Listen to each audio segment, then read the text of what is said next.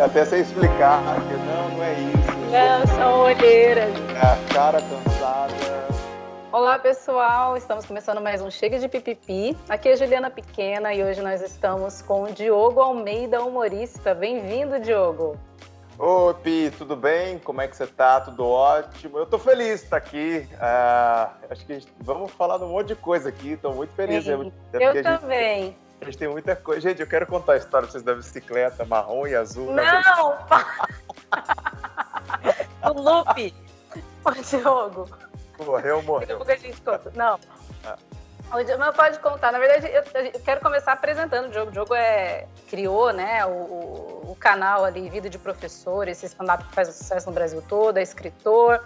Já foi ator na equipe Artes, já, já foi já diretor de programa, músico, né? Músico. É, uma vez o padre Claire me xingou no meio da missa e isso me marcou muito. Então, é, ele parou a homilia ali para falar: vamos esperar o jovem cumprimentar os amigos, que ele acha que ele está na Praça da Bandeira. Então, enfim, né? Mas é. Então, já tem um vasto currículo aí de coisas Sim. que já fez, já tentou fazer, já deu certo e não deu certo também.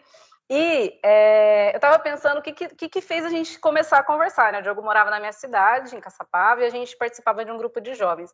E eu estava pensando, Diogo, que eu acho que foi a impopularidade que nos uniu, porque tinha na época um grupo, dentro desse grupo tinha um grupinho chamado Nata Podre. Sim. E esse grupo era da galera mais legal, da galera mais descolada. E eles não gostavam da gente. E não gostavam especialmente de você. Não, mas você foi numa festa fantasia até deles, né? Fui, mas fiquei total excluído, assim. É. é, eu acho que não gostava. E daí, nessa época que a gente tentava entrar nesse grupinho que ninguém gostava da gente, a gente começou a andar junto. Era eu, você, Felipe Gripe, Thiago Preto, enfim. Então, acho que foi a, a, exclusão, a impopularidade que selou essa amizade por tanto tempo, né, Diogo? Aí há mais de 20 anos. Sabia que é uma narrativa interessante que eu nunca tinha parado para pensar, mas foi justamente isso, né? A gente foi uma galera que é, se uniu pela necessidade de encontrar um grupo, né? Aí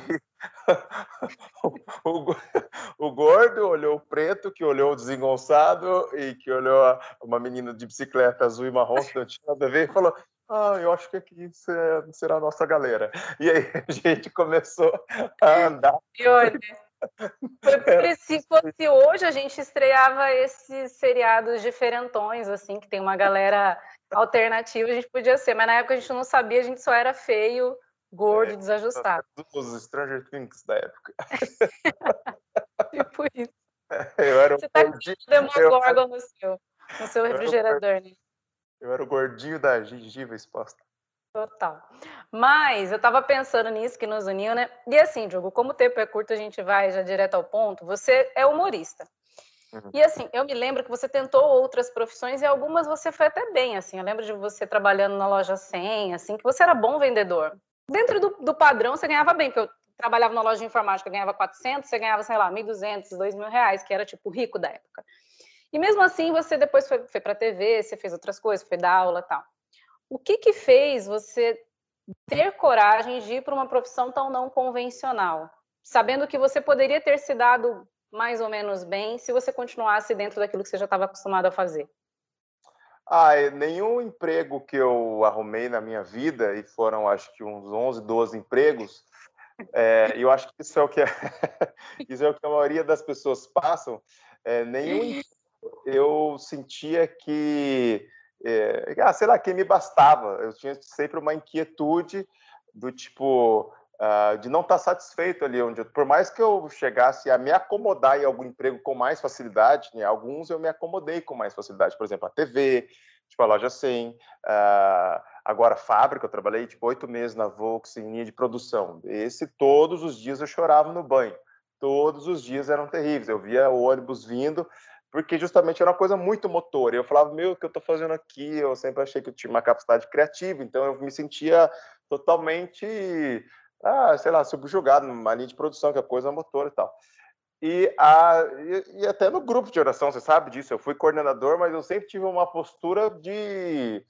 Insuportável. É, eu sempre tive muita dificuldade de, de, de, levar com seriedade as coisas, assim. Eu sempre puxei para o lado da, da brincadeira, do tipo, ah, vamos brincar e sempre esperei que os outros entendessem que a brincadeira era o que devia nortear as coisas, assim. Então, quando eu estragava uma reunião porque eu fazia uma piada, eu tinha, achava que as pessoas tinham que entender que, gente, ah, é uma piadona, poxa. Uhum. E tanto é que você sabe disso, você trabalha é, é, em, em, em, ambiente corporativo, é, o, o, comportamento é o que vai, é, no fim, é, é, dizer se você vai permanecer muitas das vezes ou não. E sempre quando eu fui mandado embora é isso. Eu era uma pessoa que, de certa forma, eu entregava razoavelmente, não era o melhor, mas também não era o pior. Mas o meu comportamento sempre deixou a desejar. Tipo assim, é o cara você é muito, tipo assim, é, você é brincalhão, você. Então, quando tinha que escolher alguém, falava, ah, vamos mandar embora ali o, né, o cara que a gente tem ali, ah, consegue achar um gancho até para demitir. Uhum. E não sei, eu sempre tive essa inquietude quando eu mudei para Curitiba, que eu tive a oportunidade de me apresentar ali no, no, Comedy Club, porque eu tinha achava que era só pessoas que já estavam na mídia que teriam a possibilidade de, de, de fazer isso, né? Aí foi onde eu falei, puta, eu vou experimentar algo que eu sempre quis e estava dentro de mim, que é, sei lá, contar piada meio profissionalmente falando. Uhum. Mas assim, você falou de se bastar. Não rola um pouco uma ilusão do tipo, aquela profissão vai me bastar? Hoje você se sente realizado com, com a comédia, com o que você faz hoje? Eu imagino que sim, senão você não estaria fazendo por tanto tempo. Acho que é o emprego que você está há mais sim. tempo na sua vida é a comédia, é o humor tal. Mas com certeza tem coisas que são legais e coisas que não são tão legais assim, né? Como que você lida hoje com essas frustrações do quilo que você idealizou para hoje? Ou está muito melhor do que você imaginou? Ah, tá muito melhor do que eu imaginei, porque assim, como qualquer outra profissão tem o ônus, né? Tipo assim, é, é de ah, viajar muito, de uma cobrança de criação de conteúdo constante, mas isso nem se compara ao, ao, ao, ao bônus que é do tipo eu às vezes eu paro para pensar de, das pessoas que estão à minha volta, assim, que eu conheço e que eu sei é, o que elas gostariam de fazer, o que elas fazem. Eu acho que sou uma das únicas pessoas que realmente trabalha com aquilo que gostaria de trabalhar. Sim. Tipo assim, eu sou uma das únicas pessoas e eu me sinto muito privilegiado por isso. Então hoje eu não tenho aquela inquietude do tipo assim, meu, se eu morrer na comédia, é, para mim, basta. Independente disso, assim, se eu estou me apresentando para duas mil pessoas ou para 150. Tá ali fazendo aquilo, para mim, me, me, preenche muito. E eu acho que te, é, é, meio assim até quando relacionamento, né? Você, você já teve é, relacionamento, você sabe. É, às vezes você sabe que o relacionamento não é aquele que você quer, de repente, para a sua vida inteira, porque você tem uma inquietude, você sempre fica se questionando, sabe? Você tem que se convencer de que aquela pessoa é ideal. Sim. Ah, mas eu, eu, eu é, é, legal estar tá com ele porque, nossa, ele é tão bonzinho, é legal estar tá com ele porque ele é esforçado, ah, é legal estar tá com ele por isso. Você fica achando motivos para se convencer de que aquilo tá legal. Né? Uhum. Mas, no uma coisa do tipo, putz, será que é isso mesmo? E hoje eu não tenho o será que é isso mesmo. Eu não preciso ficar me convencendo que a comédia eh, e, a, e o que eu faço hoje é, porque, tipo, não preciso ficar por si só, já me convence, entendeu? E, assim, com, assim não vai dar para você contar toda a sua carreira aqui e tal, do começo, mas eu lembro que no começo você fazia. Hoje você está bem segmentado dentro desse tema, que é a vida do professor tal, e, e a galera adora, tem a Marli, tem livro, a gente vai falar daqui a pouco.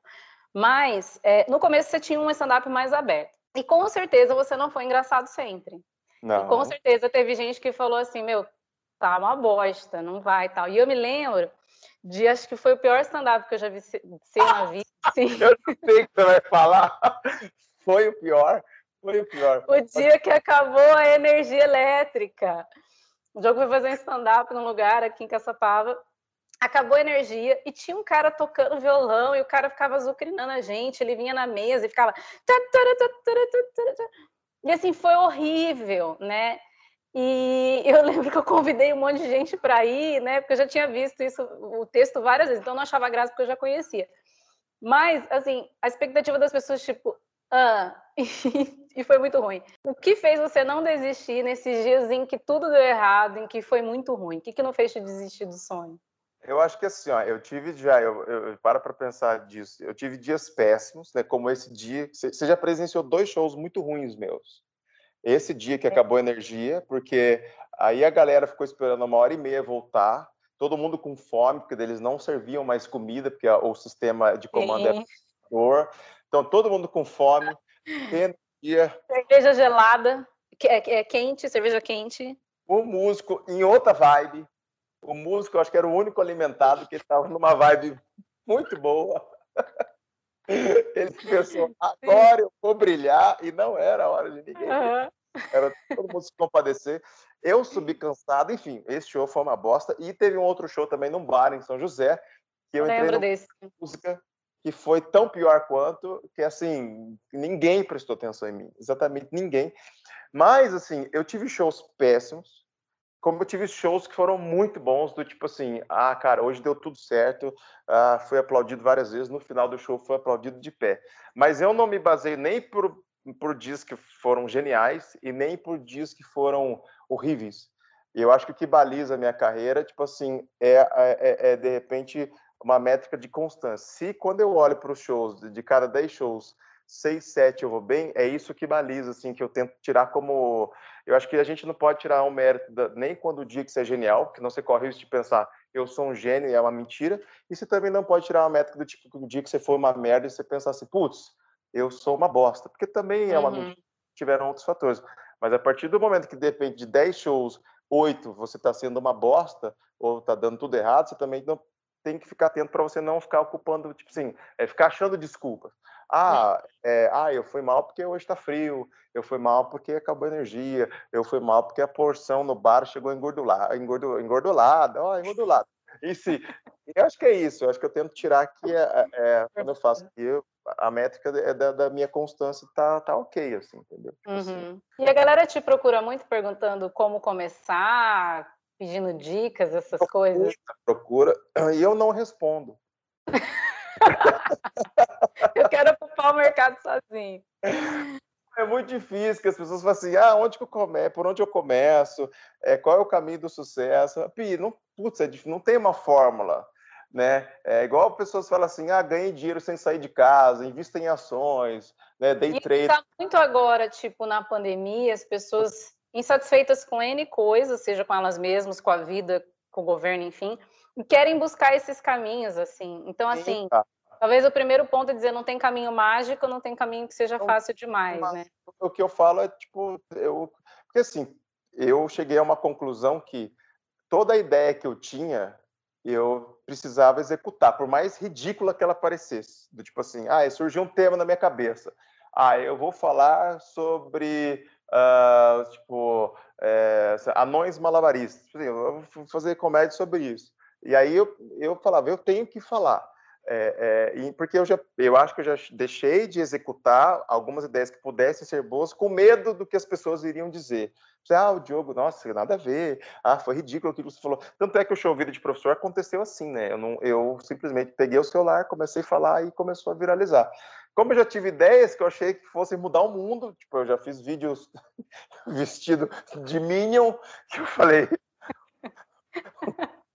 logo, logo que estourou o filme dos Minions, eu falei, eu tive uma ideia. Uhum. incrível. Eu Ai, vou me bosta. E, e o Beto Beto Richa, o governador aqui do Paraná, ele tinha feito uma cagalhaça assim e tinha dado uma puta repercussão negativa. Aí que é. eu pensei, eu vou fazer um vídeo dos Minions vindo para Curitiba e ele está procurando um novo vilão, que vai ser o Beto Rich. Então eu vou associar a questão factual. Hum. Eu dou o filme, meu, aí eu aluguei uma fantasia de Minion, 400 reais a diária, e era, ela era uma cápsula, parecia um, eu era um grande comprimido que você botava uma cápsula em você, os braços amarelos, e aí foi eu e um amigo meu, eu falei, eu criei todo um roteiro, a gente desce na rodoviária, a gente passa nos pontos turísticos de Curitiba e o Minion procura, fiz, fiz um beta, um toque. de trabalho. O dia inteiro. Cara, foi uma, uma merda. A gravação já foi ruim, porque eu desci na rodoviária, botamos a fantasia de Minion, as pessoas achavam que era ação do filme. E aí viam tirar foto junto. É, parecia o, o Didi e aquelas crianças correndo, a Xuxa, a Lua de Cristal. E o Minion não fala, né? A gente tentava fazer o personagem, a gente só segurava o totem e fazia. Porque a gente tava gravando, a filmagem estava valendo, então eu queria imagens para o vídeo. E o Minion ficava. Enfim, foram 12 horas de gravação. Eu editei o vídeo, mas 8 horas editando. Quando eu subi o vídeo, cara, eu falei, vamos explodir. Teve 27 visualizações. Falei, meu, eu nunca mais vou energia num vídeo que aí eu falei, o que ideia que eu tiver, eu vou executar. E assim foi. Eu acho que é isso. A fórmula é faça é, o que você tem de ideia e deixa acontecer. Ô, Diogo, eu esqueci de falar do. Já estava indo para o fim, eu esqueci de falar do livro. Assim, você escreveu um livro, pasmem, né? E, o livro é, faz o maior sucesso, e você está escrevendo um segundo, né? Você, por que escrever livro no mercado editorial tão ruim como o brasileiro? Por que, que você quer escrever livro, Diogo? Porque a ideia do Minion acho que não fez eu perceber. Só o Minion não bastou. O livro é, é o Minion de 2021. e vem aí a, o Minion de mochila azul.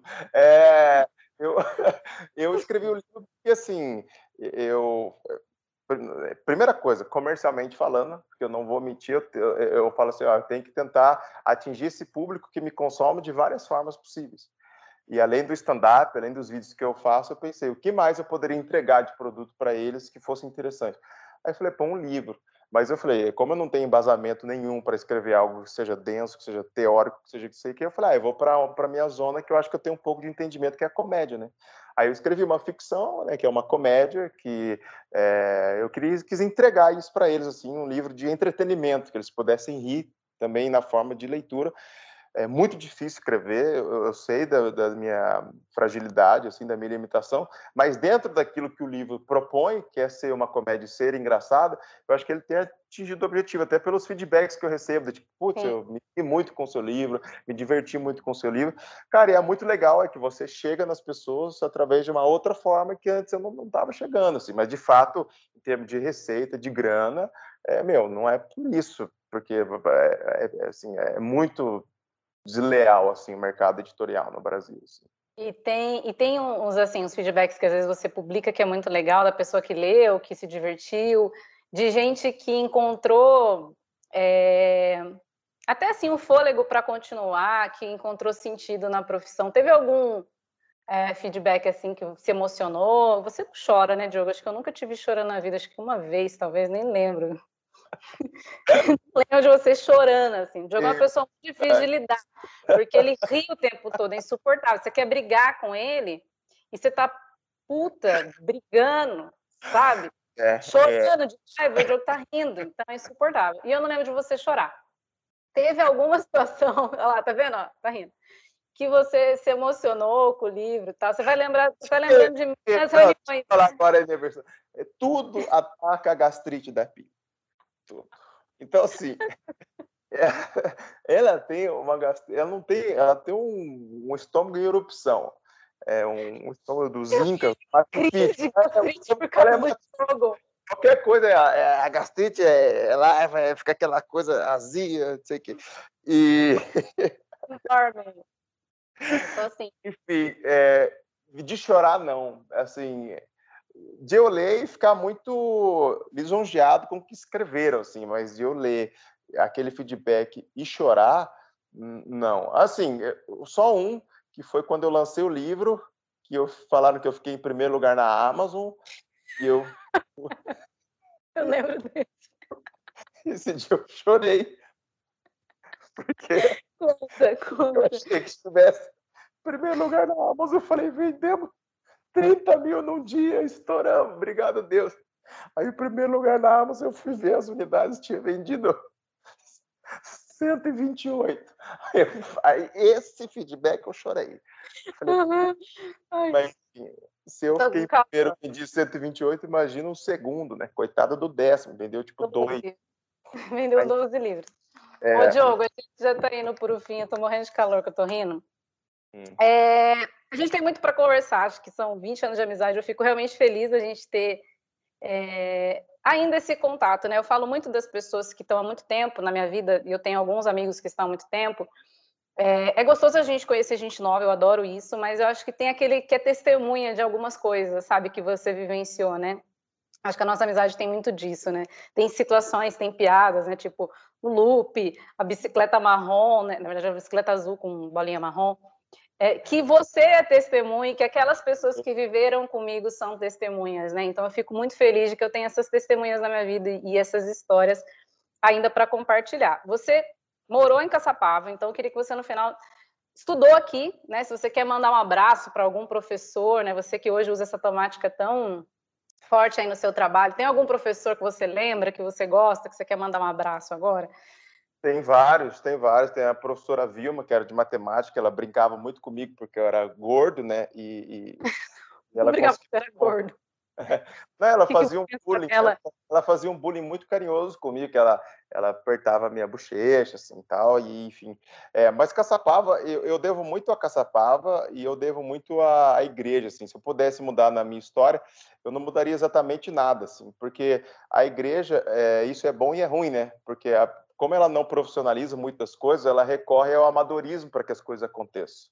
Né? Isso, de certa forma, é bom porque dá oportunidade àqueles que, de outra forma, não teriam. Então, assim, é, falar na frente da, da, da, de uma assembleia, né, das pessoas, ou tocar na igreja, mesmo que você não tenha um preparo e uma formação para fazer, isso, de certa forma, me ajudou a ser quem eu sou hoje. Trabalhou em mim mesmo que é, é, de maneira ali intrínseca a capacidade de me comunicar, a capacidade de, de falar, enfim. Então eu devo muito à igreja, devo muito a, aos professores que passaram eh, por mim assim.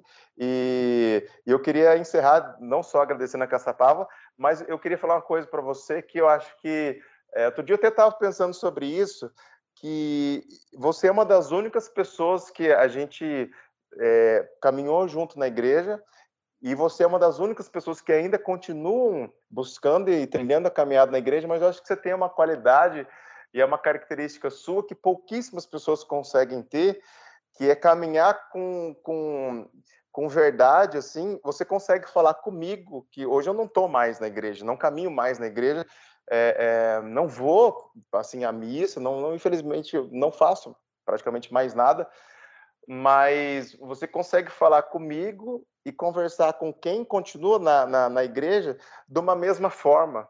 Eu acho que quando Deus fala assim, é, seja luz no mundo, seja é justamente isso. Porque eu acho que, infelizmente, a maioria das pessoas que estão na igreja, elas passam a vida inteira falando com, só com as pessoas que estão na igreja. Elas, elas rotulam e elas conseguem formatar um discurso para quem ainda é da igreja. Né? É, é triste isso, porque se eu, eu, às vezes eu assisto um programa religioso na TV, é o mesmo discurso, a mesma é, fala de 20, 25 anos atrás. Não mudou exatamente nada, sabe? E isso me, me machuca, que eu falo assim, cara, quando as pessoas vão enxergar que é, tem que abordar de outra forma. Então, assim, cada vez que eu que eu tô com você, ou cada vez que a gente tem a oportunidade de estar junto ou de conversar sobre várias outras coisas, eu acho que você tem essa qualidade que é, é assim, é, é, é, é um ser de, tipo que está realmente evoluindo e buscando a evolução de verdade mesmo. Não, sério, e eu fico feliz por isso, sabe? Porque eu acho que é muito mais fácil você se fechar em um dos mundos, sabe? É muito mais fácil você se, se e muito mais cômodo, porque assim, eu tô aqui fora e eu tô cheio de pedras na mão para falar com você acerca de coisas que hoje a gente pensa da igreja, sabe? E, e você às vezes está com pedras na mão também de coisas que você, mas você ainda está aí dentro, sabe? E você está aí dentro conversando comigo que estou aqui fora e você consegue navegar aqui fora e conversar com as pessoas que estão aí dentro. Então você faz essa é, é, você, para mim, eu, eu, sei que isso é clichê, mas você é o exemplo de, tipo, não, não vamos ser muro, vamos ser ponte, sabe? Sim. Então, você é... representa muito isso para mim, e eu fico muito feliz, de verdade. Legal, Diogo, obrigada, você nunca me elogia, você esquece todos os anos do meu aniversário, eu fico feliz que você passe reconhecimento formal. Mas brincadeiras à parte, eu acho que esse é um desafio nosso, assim, eu tenho também N, como você disse, N pedras na mão, de posições muito firmes que eu tenho, políticas, ideológicas, sociais, né? E você sabe que às vezes eu brigo por isso, mas eu acho que é, a, a, sociedade urge da gente dialogar, sabe? E acho que a questão da igreja ficou muito para trás, assim, eu ainda quero abordar aqui nesse espaço também a questão de quem é Deus para a população LGBTQIA+, por exemplo, enfim, né, de quem é Deus para pessoas que não estão inseridas nesse, nesse mundo religioso, mas de que têm vontade de fazer parte. Né? A gente começou falando de que nossa amizade surgiu por um desejo de fazer parte de um grupo, né? E de como isso é importante de N maneiras, independente do grupo ser religioso, social, se é aquele grupinho da dança, de aparência, enfim. É isso. Diogo, muitíssimo obrigado. Se deixar, a gente vai longe conversando. Espero que a gente tenha mais oportunidades. E você que está aqui com a gente até agora, muito obrigada. A gente está aqui no, no IGTV e também agora começando no Spotify. É isso, pessoal. Um beijo. Fiquem com Deus. Beijo, tchau. Marcaremos outras, que eu tenho um monte de coisa para contar. Preciso contar várias coisas aqui. Vamos.